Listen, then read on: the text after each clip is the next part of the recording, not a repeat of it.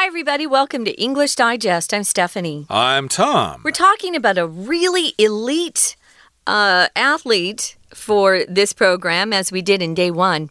Her name is Naomi Osaka, and she's a very, very good tennis player. I think she's ranked number two in the world. That's pretty darn good, mm. if you ask me. She's only, I think, 23. She's very young, very talented. And we found out in day one that she was playing in the French Open and uh, didn't want to participate in the press conference after the match and declined to do so. She was fined a large amount of money. 15,000 US dollars is a lot of money. But she was willing to pay that, but she she could see that the press kept giving her too much attention and it was taking away from her fellow players. So she withdrew from the, the tournament entirely. Now, some of the players were definitely on her side. Others said, hey, uh, you know, get a grip, lady. If you want to participate with, uh, you know, in the professional league, you've got to, you've got to do everything that that we all do. Uh, people pay a lot of money to go see the games or matches, and they want to hear from the players after the match. And the only way they can really do that is through a press conference. So, mm, right. So this is something, of course, all of you can debate amongst yourselves. Is she right there? Uh, do these press conference actually these press conferences do they actually have something to do with tennis, or should people just play the game and uh, forget about meeting with reporters? But again Again, as I said, that's something you all need to talk about yourselves. And let's continue talking about this subject. Let's listen to today's lesson and learn some more.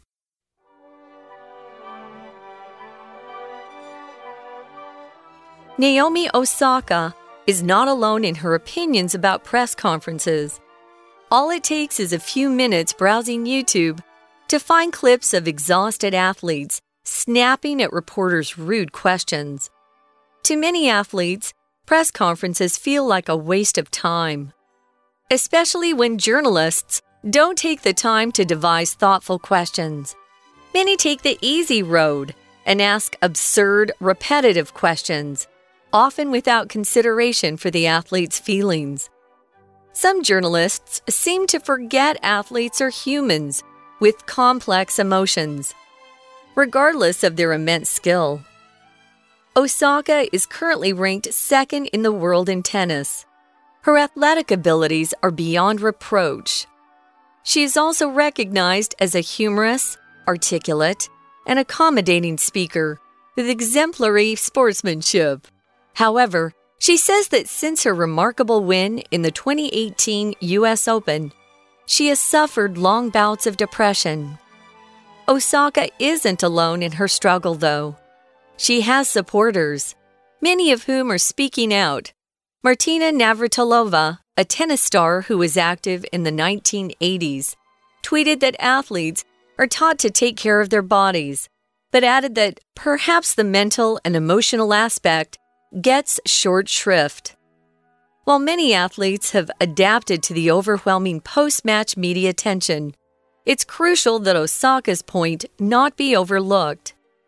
Mental health is a serious matter for professional athletes. Press conferences can be a great way for an athlete to share their emotions regarding just completed matches or get into the technical details of their sport. However, they can also be a source of intense pressure, and sports organizations must take their athletes' overall health into account. Fortunately, due to the attention Osaka's withdrawal has attracted to the issue, both the International Tennis Federation and the Women's Tennis Association will be launching reviews of current regulations and practices. Okay, let's continue to talk about Naomi Osaka. And I guess the controversy that started around her last summer when first she refused to participate in a press conference or press conferences at the French Open, and then later she withdrew from the tournament itself because she felt she was getting too much attention and she wanted the attention to be on her fellow athletes because there was so much media buzz about what was going around what was going on with her. So we begin today's lesson by saying Naomi Osaka is not alone in her opinions about press conferences. Okay, she's not the only person who has something to say about these press conferences that players are required to attend at these various tennis tournaments all year round. Okay, so other athletes have voiced their opinions as well. Yeah, and I think all of the professional leagues um, will fine a player if they don't speak to the press after the game. because they really do want those ratings.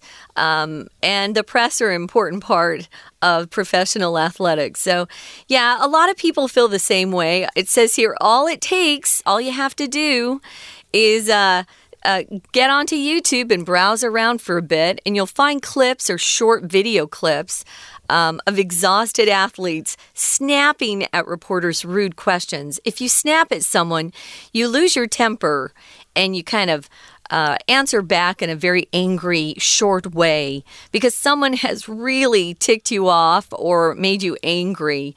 Sometimes it's because you're really tired, you don't feel well or the question is just ridiculous or it's too personal. Um, a lot of our listeners know I, have always liked the Yankees. And when Derek Jeter was on the Yankees team, he would always answer with the most boring answers possible. Um, and all of the journalists realized they would never get him to answer anything that was interesting. Did he do that on um, and, purpose or something? Oh, yeah, on purpose they the journalists want to get something that really stands out that will help their paper or their uh, news their TV news station to get more viewers.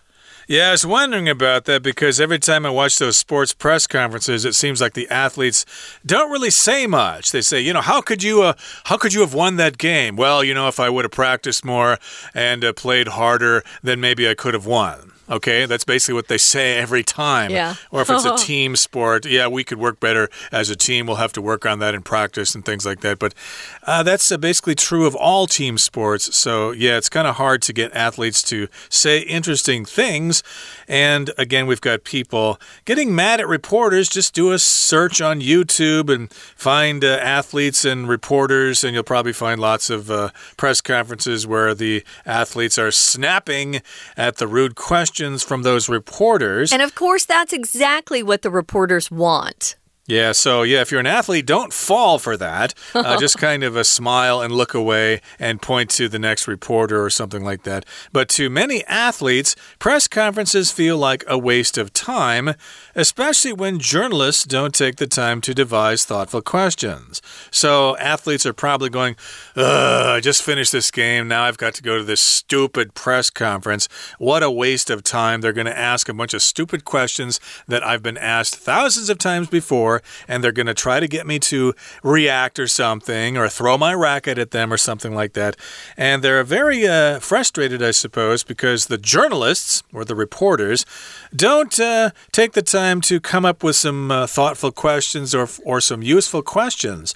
These reporters just don't uh, ask them any questions that uh, they haven't heard before. It's always the same thing over and over again. Right. Really, it is. Devise means to make something up, to uh, put something something together to construct it. So, yeah, most of the questions are pretty boring.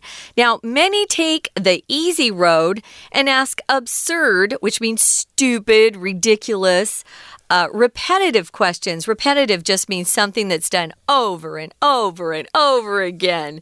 Uh, repeat is uh, a word that you're very familiar with. Repetitive is an adjective. Repetitive questions, boring questions, absurd questions.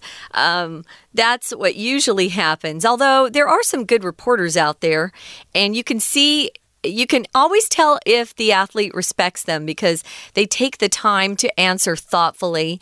Uh, they don't just give them the same boring thing, except Derek Jeter. He didn't care who was asking him, he would always be very boring. So, a lot of times, these reporters don't really take uh, the athlete's feelings into consideration. They don't think, oh, wow, they must feel really bad or be really down because they just lost or wow, they just injured themselves. I, I bet it's really hard for them right now. Or they must feel great. Yeah, I'm still going to ask a mean question though. Uh, the reporters just want to get that soundbite. A soundbite is a little a video clip that they can use on TV news or online. Or if they're a newspaper reporter, they want to get that great quote that will sell their paper. Yep, and these journalists uh, seem to forget that athletes are human beings with these complex emotions, regardless of their immense skill. So, here, regardless just means even though this is the case. So, for example, I could say, uh, We're going to go hiking in the mountains regardless of the weather. No matter what the weather is like, we're still going to go hiking. If it's hot and sunny, if it's cold and rainy, we're still going hiking in the mountains. We're going hiking regardless of the weather. And yes, indeed, the athletes just kind of forget that, uh, excuse me, the, the reporters. Re they forget that the athletes are human beings and uh, they're not really taking these things into consideration, even though they have these great skills. They kind of forget that these athletes are human beings as well. Oh, they definitely do, don't they? Well, one person who always is thoughtful is our Chinese teacher. We're going to listen for a bit and then we'll be back to continue. Hello everyone，大家好，我是派老师。今天讲解的是十月份 Unit Ten Naomi Osaka takes a stand for athletes' mental health 第二天的课程。这个单元介绍了网球女将 Naomi Osaka 大阪直美，为了自己的心理健康，在法国网球公开赛期间拒绝参与赛后记者会，后续又为了不想因为个人决定导致媒体报道失焦。毅然决然宣布退赛。前一天的课程在最后一段说明，并不是所有人都认同他的做法，包括网协的行政人员，甚至于其他球员都有所质疑。而在第二天课程一开始，则从反面的角度出发，说明有些记者的提问的确有问题，新闻专业素养不够，借此说明 Osaka 拒绝赛后记者会。不是没有道理的。接下来，我们一起复习一下文章第二天的学习重点吧。第一段一样是主题句开头的写作方法，同学可以好好的参考，并且呢，在自己练习英文写作的时候，好好的运用。主题句是：Naomi Osaka is not alone in her opinions about press conferences，并不是只有大阪直美。对于记者会有这样的想法。好，我们看一下第二句，All it takes 这边。好，这里呢有一个字 snapping，请同学画起来。Snap at 这个 snap 是什么意思啊？其实就是突然间失去自我控制。我们中文不是会这样说，说理智断线吗？就是因为记者问了一些粗鲁无礼的问题，或者有些人会说白目的问题，因此呢。很多的运动员就会对记者暴怒，理智断线。好，那接下来请同学看文中说到，有些记者其实他们怎么样？他们投机取巧，没有踏踏实实的做功课。Many take the easy road。这里请画起来。其实啊，英文当中还有一种讲法叫做 cut corners。cut corners 就是超捷径，对，就是角落。C O R N E R S。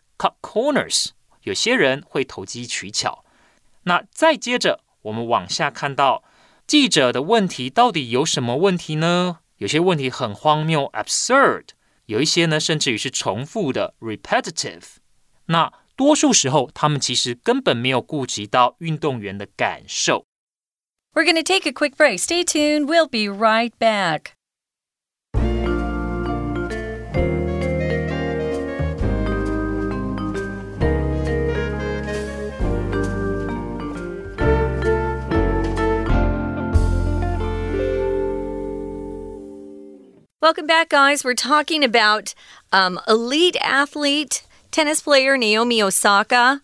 Um, and her stand for athletes' mental health. She's taking a stand. She's standing up for athletes who don't always like to participate in press conferences, sometimes because uh, the reporters have rude questions or repetitive questions or even stupid questions.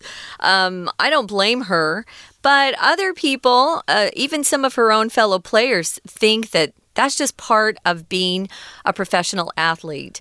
You have to be willing to sit after a game or a match and uh, listen to the questions coming at you from reporters or journalists. So, when we left you, we were talking about how some of the journalists really don't think about the athletes themselves, that they are human beings. They have a lot of emotions and they probably are dealing with a lot of emotions right after a game, especially if they lost. I always thought it was so hard and so unfair for a team if they lost the championship game, you know, to have to talk to the reporters afterwards. Because if it were me, I would just want to go away and cry, of course. Mm, exactly. So, yes, again, as you said, she's currently ranked second in the world, and her athletic abilities are beyond reproach. So, remember, we talked about the word athlete. That's the person, and the adjective is athletic. Okay, so she's got great athletic abilities. Everybody knows this. She has proven this by winning various tournaments. So, of course, her abilities are beyond reproach. Reproach means doubt or criticism. So, if her abilities are beyond reproach, that means she cannot be criticized for her athletic abilities. She has proven that she has them, so nobody can doubt that anymore. Yeah, I agree with that. You know, uh, she is a great athlete. She's very uh, accommodating. We'll talk about that in a minute. But our next vocabulary word is this word articulate. So she's recognized people um, feel this way about her that she's funny, she's humorous. Humorous is just a, a higher level word. You know, instead of saying he's so funny, you could say, oh, he's so humorous. Um, usually, if we're just speaking to each other casually, we would use funny. But, you know, yeah, she's got a sense of humor, you could say. She's articulate. If someone's articulate, uh, they express themselves very freely, fluently. Um, you probably have heard people on TV uh, do a lot of this. Well, I just did it myself. Uh, uh, mm, uh, ooh, uh, mm. mm. Don't know what to say. A lot of these athletes don't feel comfortable or even confident, but some are very articulate. Some are very smart. Although being articulate and smart don't often, uh, it doesn't mean they go together naturally. It depends. So, articulate just meaning you're able to freely speak your mind. You can uh, express yourself clearly, distinctly, and fluently. So, yeah. So she's got some really good. Uh, good, good points here. So she's athletic. She's um, she's tremendously talented. She's funny, articulate, and what's the last one, Tom? Uh, she's accommodating, and if you're accommodating, that means uh, you get along well with other people. If people have requests or if they have problems, you're more than willing to help out. So if uh, people are having discussions and then they have problems and stuff, uh, she's there ready to help, ready to uh, offer advice and things like that. And she's also known for her exemplary sportsmanship. Uh, exemplary means having to do with an example. So basically, if you're looking for a good example of sportsmanship, hey, just look for Naomi Osaka videos, and you'll see examples of her being a good sportsman. Uh, so she's exemplary of that. She's a model citizen when it comes to sportsmanship. So, yeah, she's uh, quite good in all these areas. But here it says, however, she says that since her remarkable win in the 2018 U.S. Open, she has suffered long bouts of depression. I think I remember that tournament, the 2018 U.S. Open. I think the final was between her and Serena Williams. And uh, there was some controversy regarding that final match there, which I won't get into right now. But that was indeed a remarkable win because it's not easy to beat Serena Williams, especially if you're as new to the sport as Naomi Osaka was at the time. So that was a staggering achievement. That was a remarkable win. But uh, since then, she says she has suffered long bouts of depression. So, depression, of course, is when you feel really sad about things, and it could be general feelings of sadness you have when you're when your poodle dies, or when your uh, you know grandmother gets sick or something like that. But if we're talking about uh, clinical depression, where you feel this way all the time when there really isn't necessarily anything bad going on in your life, then that could be described as clinical depression. And she was suffering long bouts of depression. I assume it was the clinical kind. Now, about here, uh, B O U T just means a short period of some sort of intense activity. Um, it, you could have a, a, a a bout of flu, a severe bout of flu. Um, we also use bout to talk about a boxing match. Um, but here it just means a, a, short period of time, bouts of. So on and off, she would feel this um, depression. She would feel depressed would be the adjective form. Depression is the noun form. So Osaka isn't alone in her struggle, though. She has supporters, people who agree with her stand on this, her opinion, many of whom are speaking out. For one is Martina Navratilova. I bet a lot of our listeners don't know who that is. Uh, she was around in the 1980s. She was very, very successful. Um, she tweeted, so she was using the social media platform Twitter. She tweeted that athletes are taught to take care of their bodies for sure, right? It's part of their job, but added that, and these are her exact words, perhaps the mental and emotional aspect gets short shrift. Getting short shrift is these two words together mean you just neglect something, you don't pay enough attention to it. I was curious because I've never seen the word shrift used on its own. We're not saying shift here, guys, it's shrift, get short shrift. You'll only hear those two words together. Shrift um, actually is from long ago in the Middle Ages. It was confessing to a priest that you'd you'd sinned before they executed you or killed you. We don't use it like that anymore. So, getting short shrift, you just didn't get enough time. You needed more attention. You know, sometimes uh, the amount of time I give to my family in America gets short shrift because the people in Taiwan are closer to me, nearer to me. If they need something, I hear them first. And sometimes I feel bad about that. You don't want to give anyone short shrift. Or if you're a career woman or a career man, uh, your family might get short shrift because you have to work overtime so much and yeah. you don't spend as much time with your kids as you should or as you would like to. So, this is a good point here, of course. If you're an athlete, you work on your body, but of course, there can be great mental pressure in these tournaments with the press conferences and the huge crowds. So, maybe there should be some emphasis placed on the mental aspect as well. And here it goes on to say, while many athletes have adapted to the overwhelming post match media attention, it's crucial that Osaka's point not be overlooked. Mental health is a serious matter for professional athletes. So, yes, many athletes do get used to this, they adapt to the post match media attention, and we're describing it as being overwhelming, which means it's just too much. It's just too much to deal with. Yeah. Sometimes you, things can get overwhelming uh, in your life if you uh, have too many uh, tasks that you need to finish, or you just have too many things you're not getting done. You can you know feel a lot of stress with that with that. You can be overwhelmed with something. Uh, many times i'm overwhelmed with line messages from clients and i can't get back to everybody. So yeah um, you have to be um, pretty strong to deal with all the media attention as a professional athlete. So it's a serious matter. It says press conferences can be a great way for an athlete to share their emotions.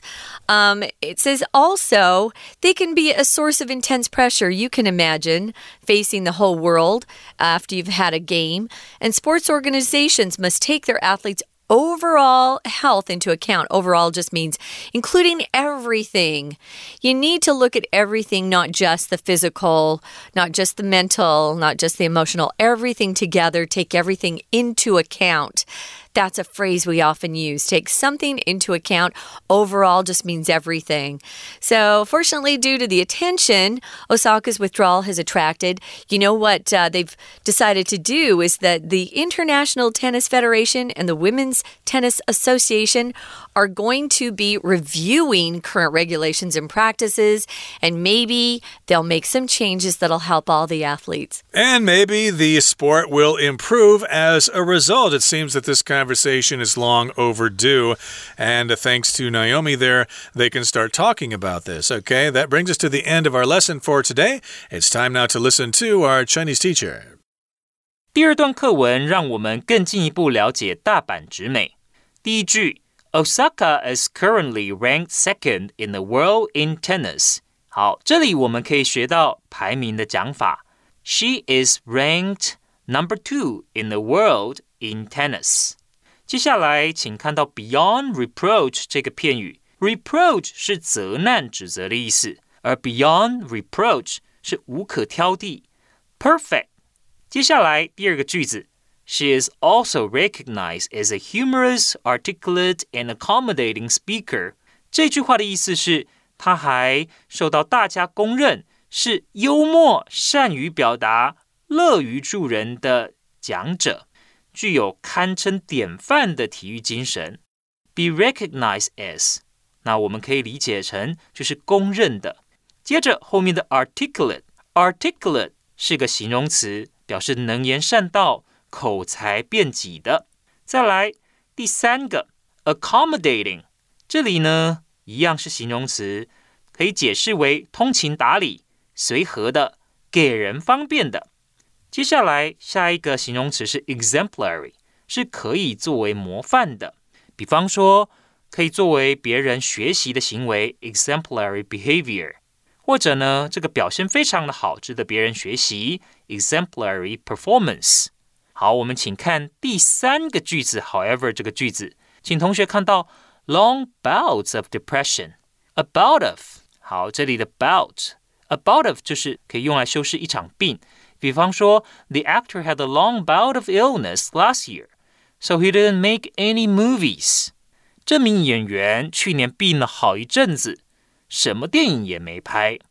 接下来，请看第四个句子：Osaka isn't alone in her struggle. She isn't alone in her struggle，就表示大阪直美并不是在孤军奋斗。接下来，我们看第五个句子：She has supporters, many of whom are speaking out。请同学特别注意这个 speaking out，就是公开声援。那其实哦，第四句和第五句。两个呢，可以说就是换句话说，这是我们写文章的时候呢，常常会做的，就进一步的去说明，从不同的角度来说明。再来，请同学特别注意到后面的这个 whom，many of whom 的 whom 所代替的就是前面的 supporters。再来，请看到这里最后一个句子，She added that perhaps the mental and emotional aspect gets short shrift。gets short shrift 这句话的意思是没有受到重视。Their mental health is given little attention，是这个意思。好，没有受到重视。以上是我们针对第二天课文内容所做的中文讲解。谢谢大家。 Thanks for joining us, guys. We hope you enjoyed learning more about Naomi Osaka and her stand on athletes' mental health. It's a really interesting topic to debate, to discuss. We hope you'll do that with your classmates and with your friends. Good chance to practice English. We hope you'll join us again for English Digest. I'm Stephanie. And I'm Tom. Bye. Goodbye.